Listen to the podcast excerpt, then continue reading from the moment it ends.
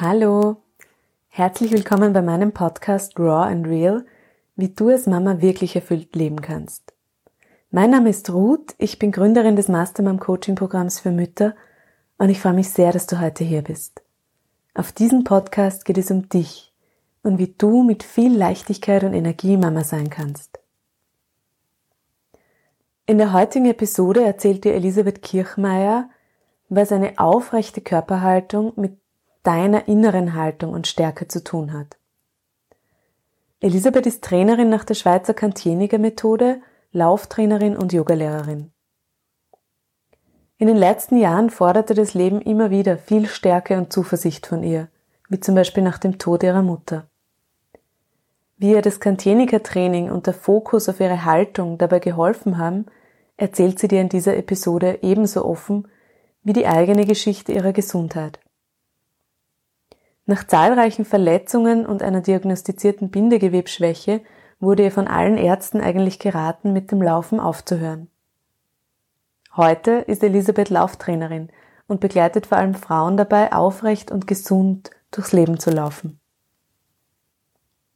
Elisabeth erzählt dir auch, warum du als Frau und speziell auch als Mama unbedingt in deinen Beckenboden investieren solltest noch immer ein großes Tabuthema, für das sie sich ganz besonders einsetzt, damit es endlich mehr Informationen für Frauen dazu gibt.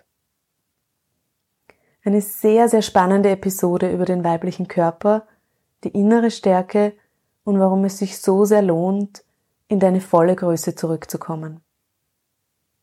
Ich wünsche dir jetzt ganz viel Freude beim Anhören und wenn du etwas für dich und deine Haltung tun möchtest, um Rückenschmerzen, Knieschmerzen, Nackenschmerzen oder Beckenbodenprobleme zu verbessern bzw. überhaupt gleich zu vermeiden, dann empfehle ich dir, probier unbedingt einmal eine Kantinika-Stunde aus. Du wirst überrascht sein von deinem eigenen Körper und begeistert. Schön, dass du da bist. Deine Mastermam, Ruth.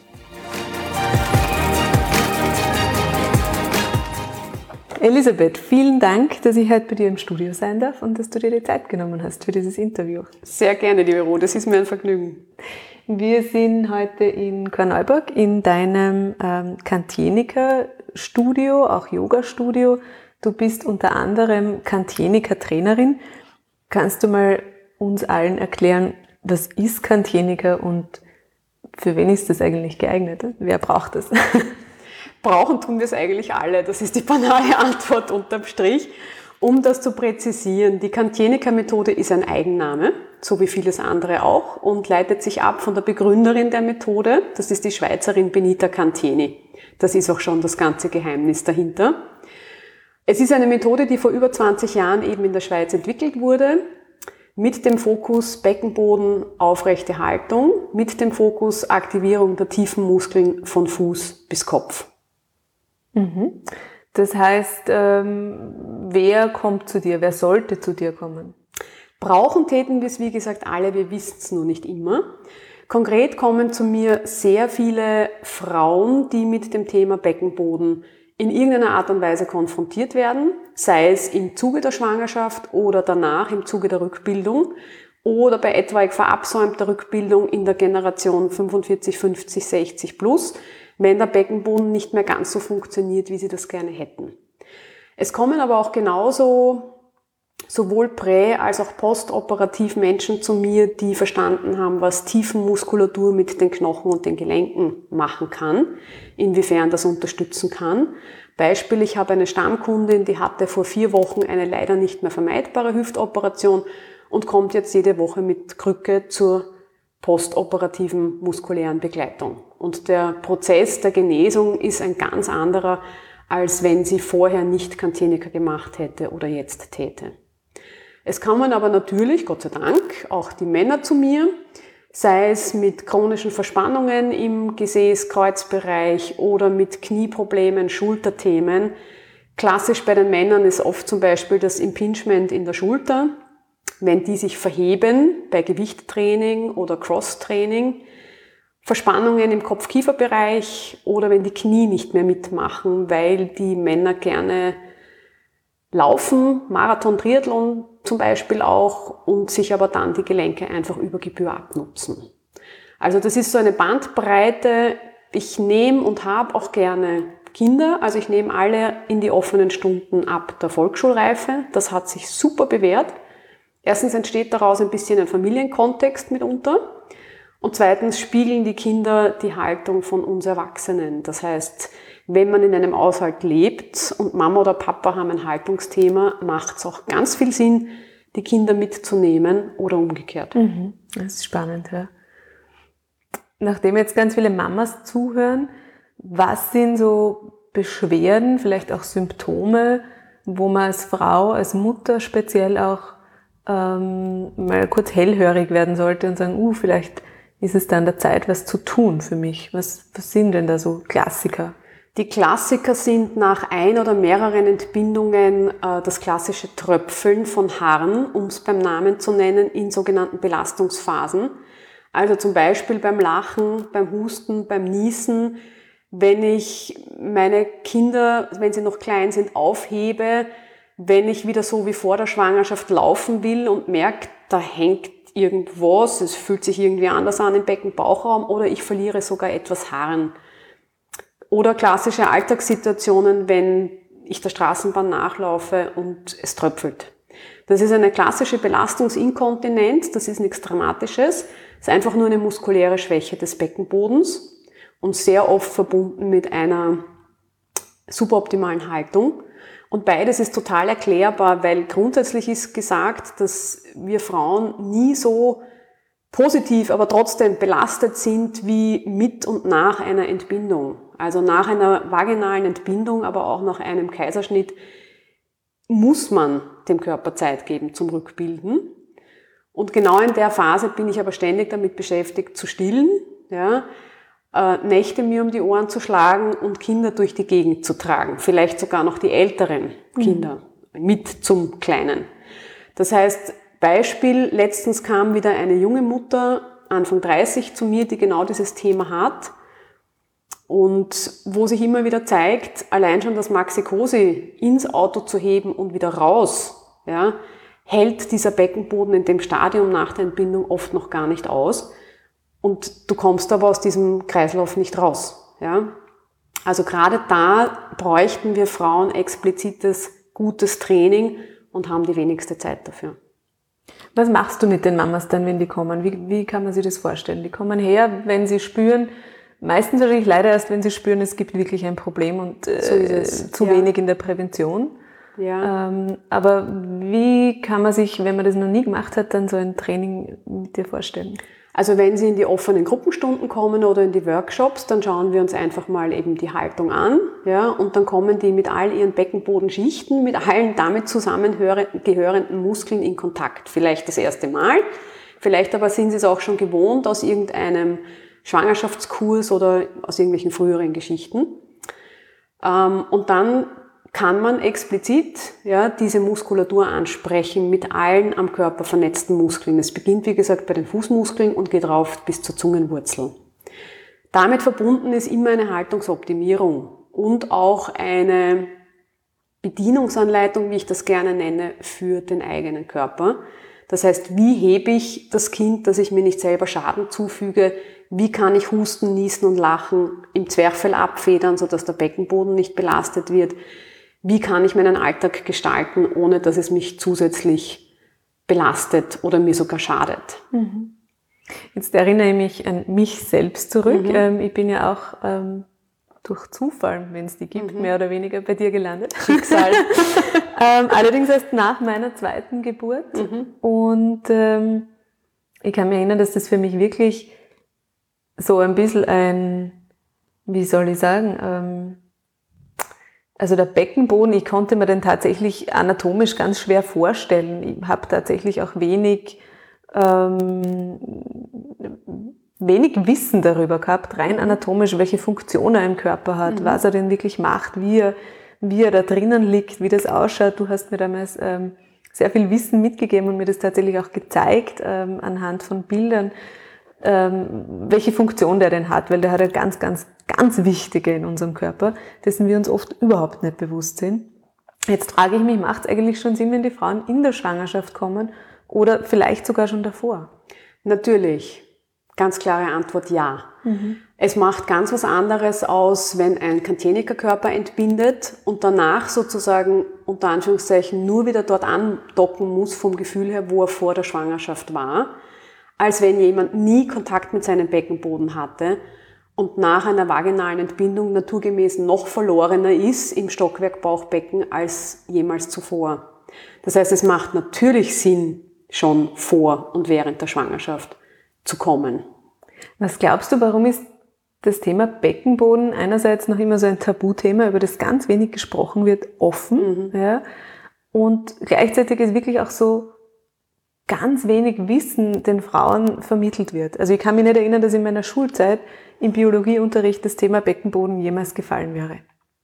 Da sagst du leider was Wahres. Ich bin dran, da auch ein bisschen was zu verändern oder verändern zu wollen, vielleicht sogar tatsächlich zu verändern. Ich möchte auch in die Schulen rein. Ja.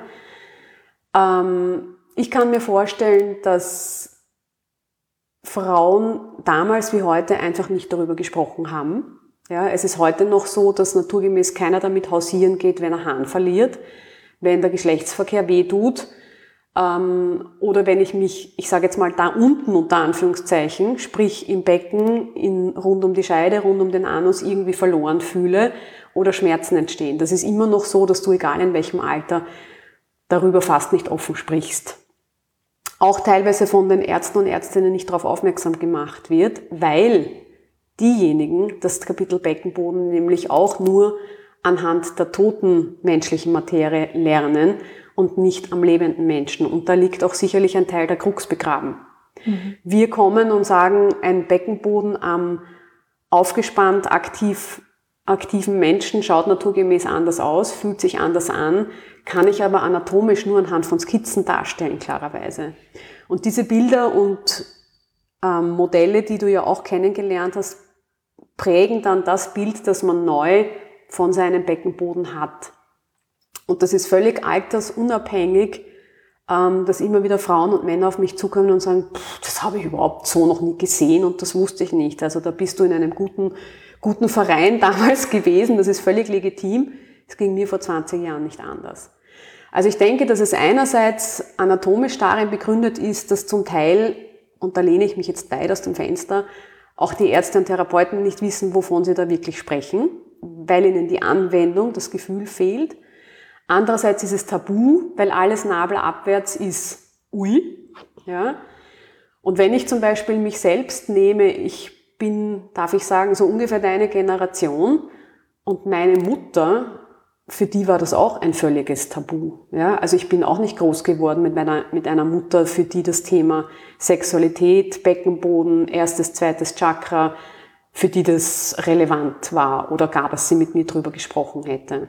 Ich habe mir das selbst erarbeitet in meinen Zwanzigern und gebe das jetzt meiner Tochter mit. Also vielleicht ist die nächste Generation dann diejenige, die ganz normal damit aufwächst, mhm. was der alles kann und macht und tut. Wenn jetzt ähm, Frauen zuhören, deren Geburt schon sehr lange zurückliegt, mhm. ähm, ist es irgendwann zu spät, da was zu tun? Zum Glück nie. Es ist natürlich gut, wenn man präventiv was tut und so bald wie möglich.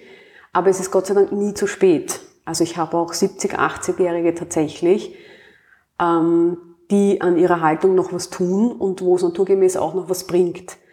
Solange ich kognitiv noch die Zusammenhänge selber herstellen kann, solange ich noch selber ohne großartige fremde Hilfe gewisse Positionen einnehmen kann, solange macht's Sinn. Mhm.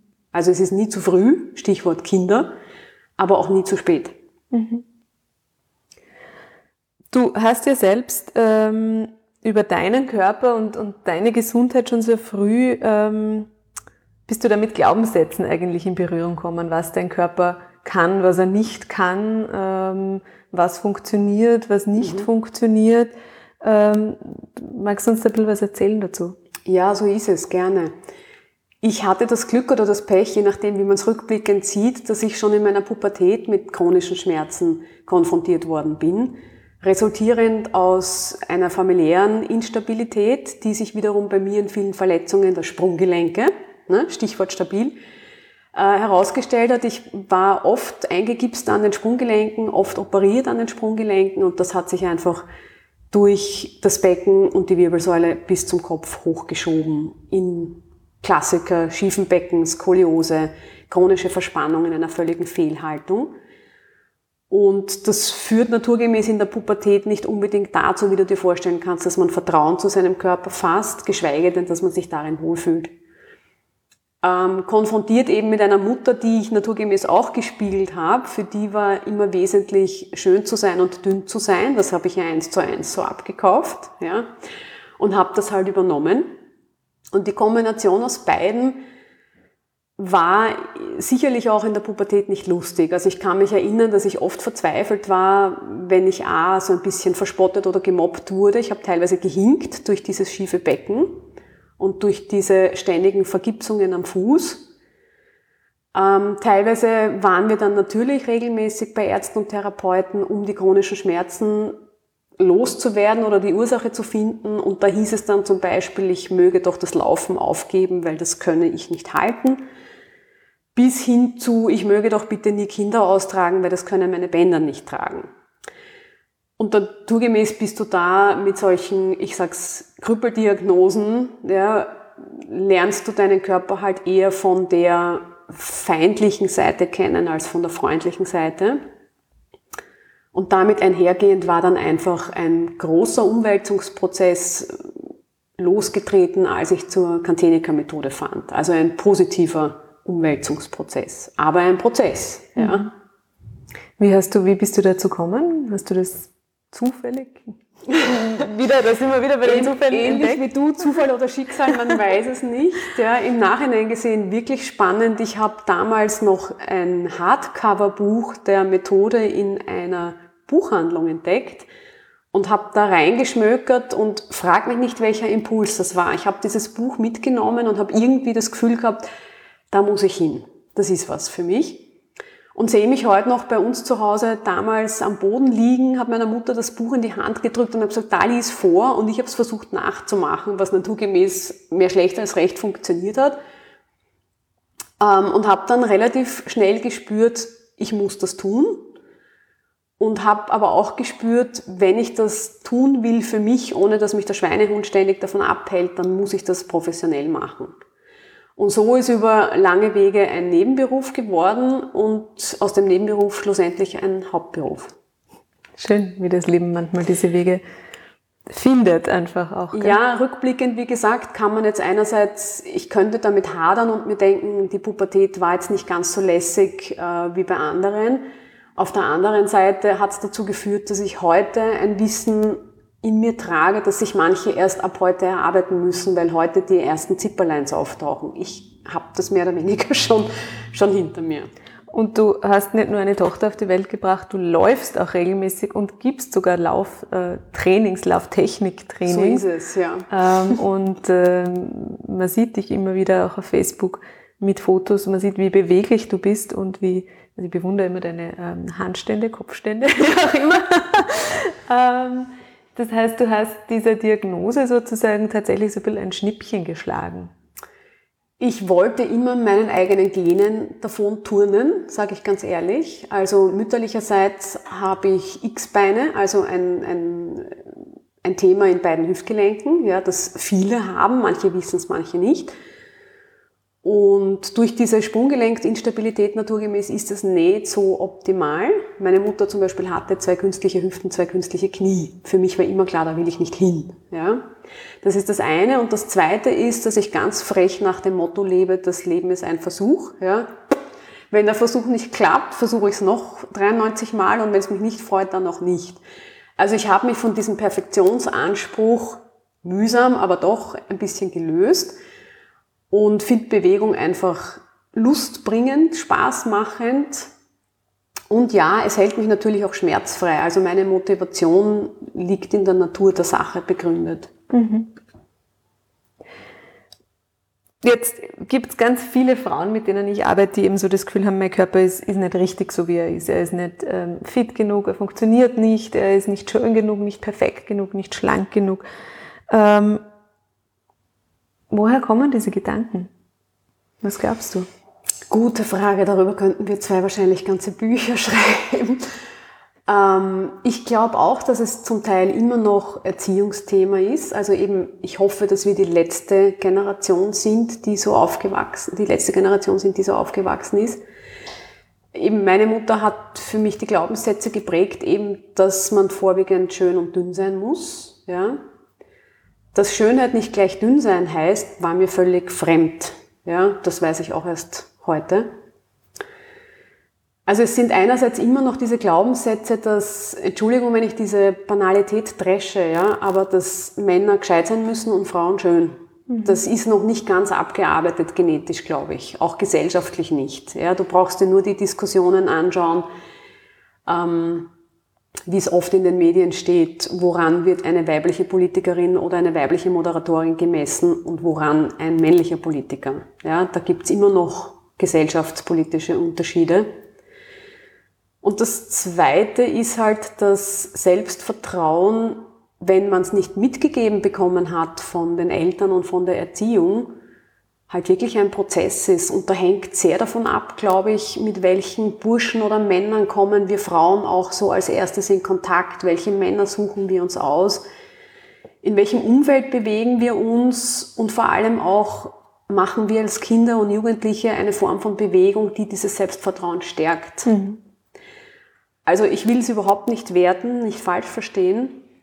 Aber wenn Mädchen halt nur ins Ballett gehen, ich hätte wahnsinnig gern auch die Mädchen halt mehr im Taekwondo, im Jiu-Jitsu, im Karate, im so, weißt du?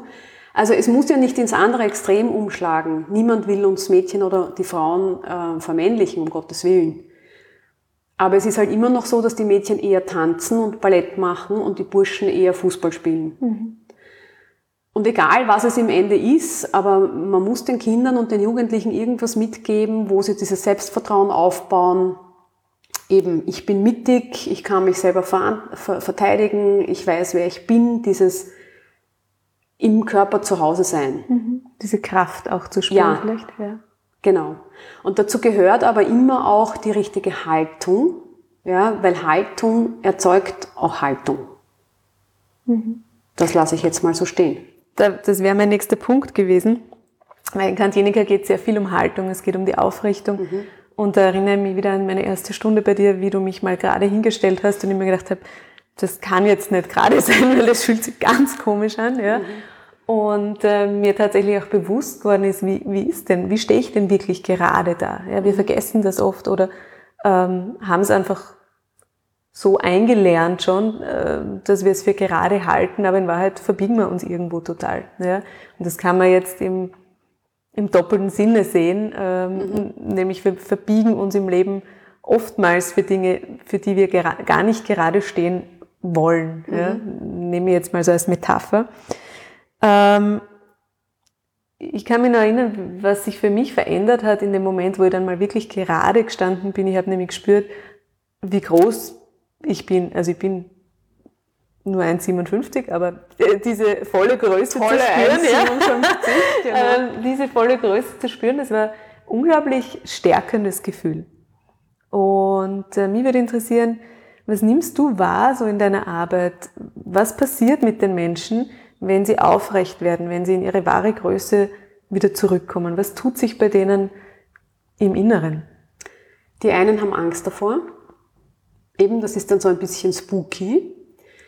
Die anderen schießen spontan mit einem kindlich-jugendlichen Glaubenssatz raus. Nein, um Gottes Willen nicht noch größer. Ich war früher schon immer größer als alle Burschen, zum Beispiel. Mhm. Ja. Das betrifft so Frauen mit 1,70, 1,75 plus, die eh schon das Gefühl haben, wow. Ähm, ja, wieder andere beginnen zu weinen, wieder andere beginnen zu strahlen. Also in jedem Fall passiert immer auf allen Ebenen etwas. Das geht nicht, das ist nicht zu trennen. Also mhm. eben Haltung erzeugt auch immer Haltung, damit geht mental was einher und emotional was einher und das ist auch gut so. Und inwiefern sich dann die Person auf den Weg macht oder auch nicht, das muss jeder für sich selber entscheiden. Mhm. Ab einem gewissen Zeitpunkt geht's nicht mehr anders. Also wenn du die Pandora-Büchse im positiven Sinne mal geöffnet hast, dann bist du da meistens auf Kurs. Mhm. Aber ich gebe zu, das ist ein Weg. Ja, also ich kann da jetzt nur wenn ich meine Klientenerfahrung weglasse, wieder aus dem persönlichen Nähkästchen, wenn ich da plaudern darf. Es macht dich mitunter natürlich auch zu einer unter Anführungszeichen anstrengenden Person, auch im privaten Umfeld mitunter, wenn du wirklich für deine Größe einstehst, dich von niemandem klein machen lässt, nicht duckmäusest. Ich benutze bewusst diese Phrasen, die wir alle kennen. Das hat natürlich auch Einfluss auf die Erziehung der Kinder, auf sämtliche Beziehungen im Freundeskreis, aber auch in Liebesbeziehungen. Ja, also es macht mit dir auf ganzer Ebene was. Ich finde es großartig und ich möchte da nicht mehr zurück. Ja. Die meisten finden es zum Glück sowohl Männlein als auch Weiblein auch großartig. Aber wenn nicht, dann ist das ganz legitim, sich auch dagegen zu entscheiden. Also auch das habe ich, sage ich ganz offen, dass jemand kommt und sagt, pff, da müsste ich jetzt beginnen, mein Leben umzukrempeln, ja, und sind nie wieder gesehen. Muss man auch akzeptieren. Hast du das Gefühl, das ist einer der Gründe, warum wir, wenn man es jetzt ganzheitlich betrachtet, oft auch eingesunken sind, warum wir die Schultern hängen lassen, warum wir uns tatsächlich klein machen, um halt auch wirklich ähm, zu entsprechen. Zu entsprechen, ja. Mitunter ja. Mhm. Und das müssen gar nicht Glaubenssätze oder Einflüsse von außen sein, das kann auch von uns innen sein. Ja, also dann sind es doch wieder Glaubenssätze, ja, die du ja auch äh, gut kennst und vor allem auch Strategien dagegen. Ähm, wir tragen alle immer noch so ein bisschen in uns unsere Vorfahren oder unsere Eltern, ja, eben von wegen, wenn du zu groß bist, dann überragst du die Burschen und wirst nicht angeschaut, ja, oder wenn du zu unbequem und zu laut bist, dann kriegst du keinen Mann, ja, oder wenn du zu schnell läufst, dann Punkt, Punkt, Punkt, ja. Also Davon sind wir alle nicht frei, ja, müssen wir wahrscheinlich auch nicht. Man muss einfach nur achtsam sein damit mhm. und achtsam damit umgehen. Jetzt geht es bei dir in der Arbeit auch ganz viel um innere Bilder, um, mhm. um wirkliches Körpergefühl. Ähm, du sagst zum Beispiel manchmal ähm, mit, den, mit den Muskeln Flüstern, stimmt das? Habe ich das mit den Knochenflüstern? Mit den Knochenflüstern, ja. genau, die Knochenflüsterin. ähm, wenn man das von außen sieht, so eine Trainingsstunde sieht, könnte man sich vorstellen, was macht die da? Da, da tut sich ja eigentlich gar nichts, die sitzt da ja nur. Ähm, innerlich spürt man aber tatsächlich, dass das ganz schön Kraft fordert und dass das auch ganz schön wirklich eben in die Tiefenmuskulatur geht. Mhm. Ähm, diese inneren Bilder, mit denen du arbeitest, die sind irrsinnig ausdrucksstark für mich. Mhm. Was bringt einem das im Alltag? Warum, warum verwendest du die? Es dient der Bedienungsanleitung für den Körper. Ja? Und um auf deine vorvorige Frage zurückzugreifen, setzt ganz banal an an der Frage, was ist gerade? Wenn du jetzt zehn vorbeilaufende Menschen fragst, was ist gerade, kriegst du zehn Antworten, vielleicht sogar noch mehr. Wenn du es aber auf Anatomie runterbrichst, ist es unverhandelbar und argumentationsfrei erklärbar, weil im Regelfall haben wir alle den Knochenaufbau, den wir haben. Und sofern wir nicht irgendwelche Verletzungen oder Unfälle hatten, sind die Muskeln so, wie sie sind. Punkt. Das kann man jedem erklären, aber es kann naturgemäß nicht jeder aufnehmen. Manche sind äh, visuell, die wollen die Muskeln sehen und manche brauchen eben diese inneren Bilder, um die Muskeln zu aktivieren.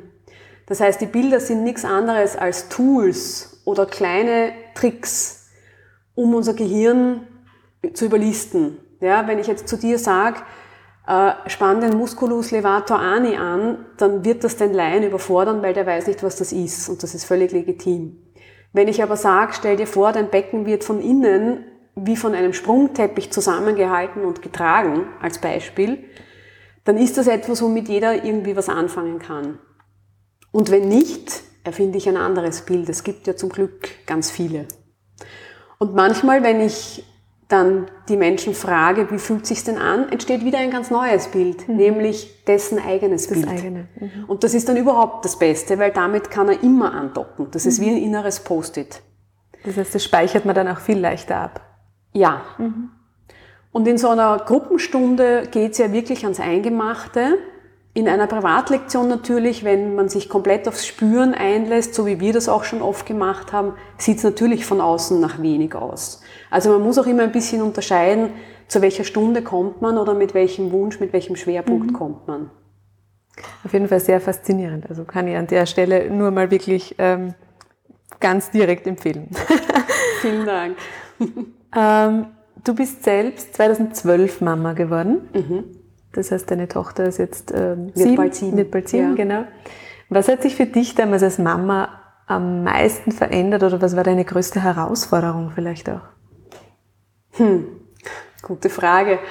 Äh, darüber reflektiere ich oft nach. Für mich war tatsächlich durchaus die größte Herausforderung, die Selbstbestimmung von nun an zu teilen oder sogar zum Teil aufzugeben.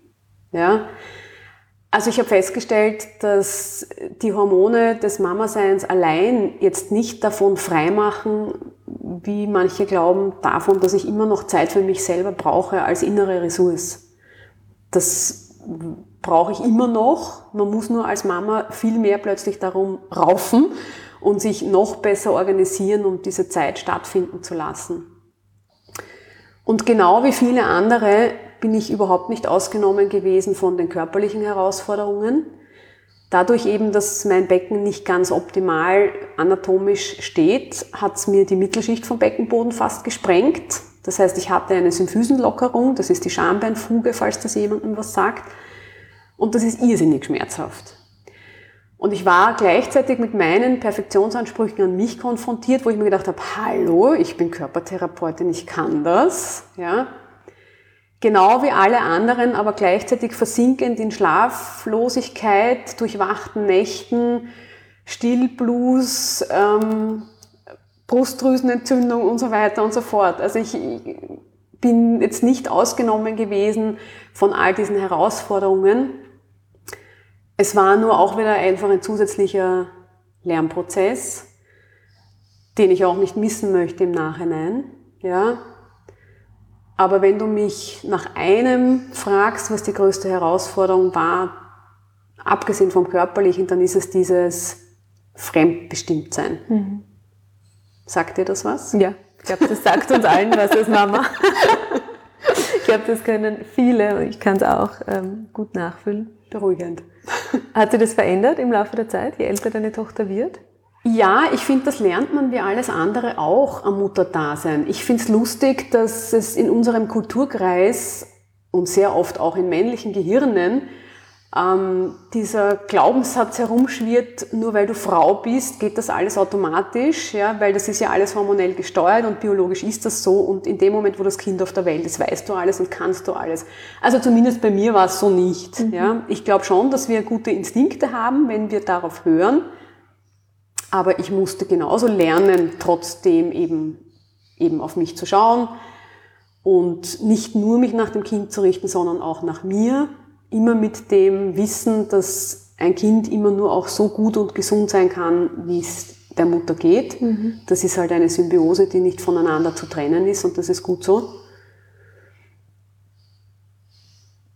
Ja, also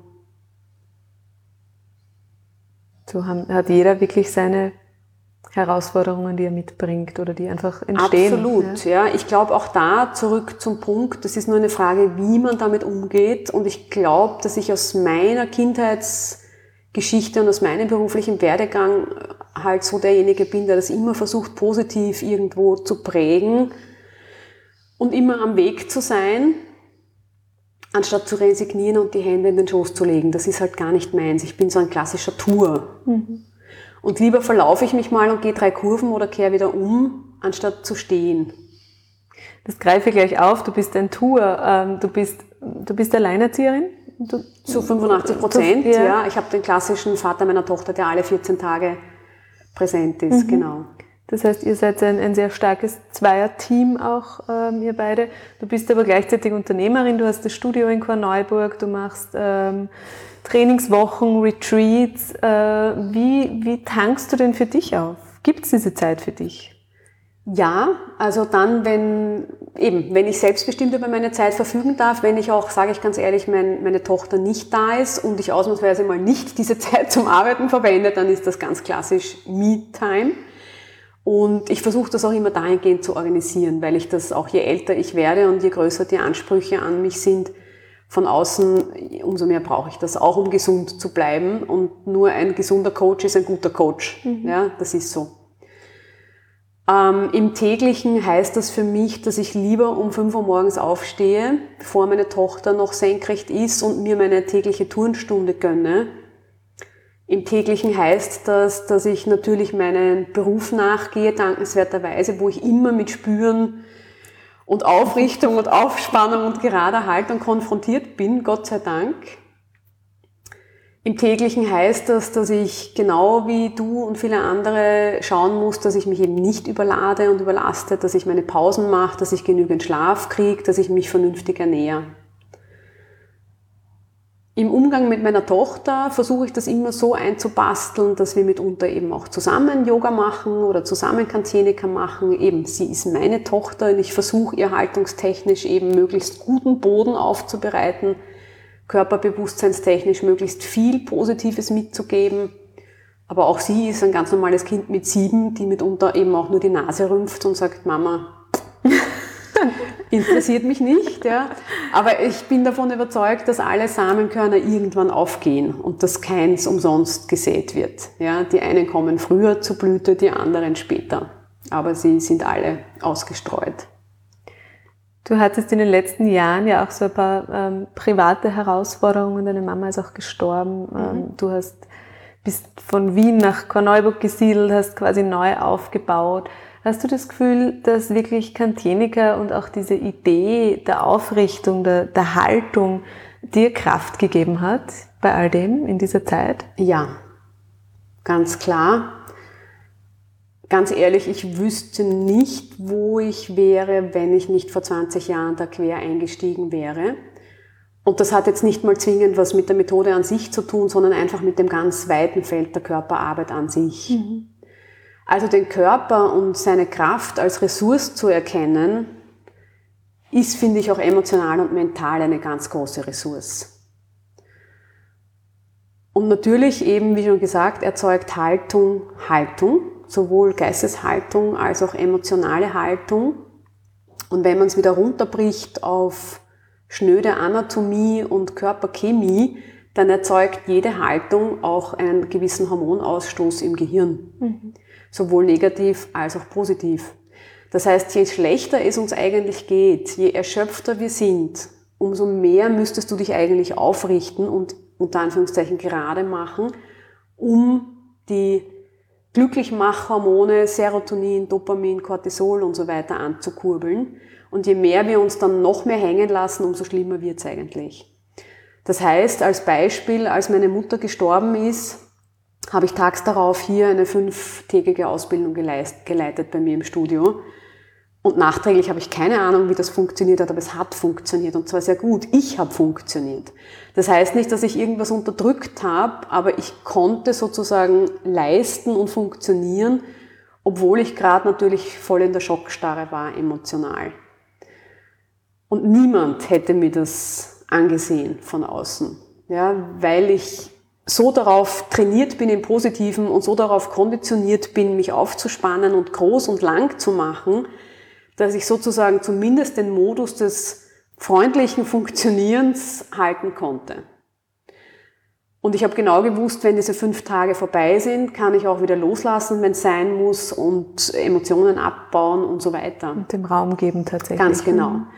Aber es ist, wenn du es jetzt nicht, wenn du es richtig verstehst, ja, ähm, es ist schon eine Form von Kontrolle, um dieses Wort zu benutzen, die ich da über meinen Körper habe. Und das bitte jetzt eben nicht negativ verstehen. Das heißt nicht, dass man irgendwas unterdrückt oder unter den Teppich kehrt, ganz im Gegenteil. Aber man kann tatsächlich solche Phasen sehr positiv beeinflussen, wenn du weißt wie. Ohne dass ich mir medikamentöse oder alkoholische Hilfe oder sonst was holen müsste, machst du es mit deinem eigenen Hormoncocktail. So absurd das vielleicht für manche klingen mag, aber das ist reine Körperchemie.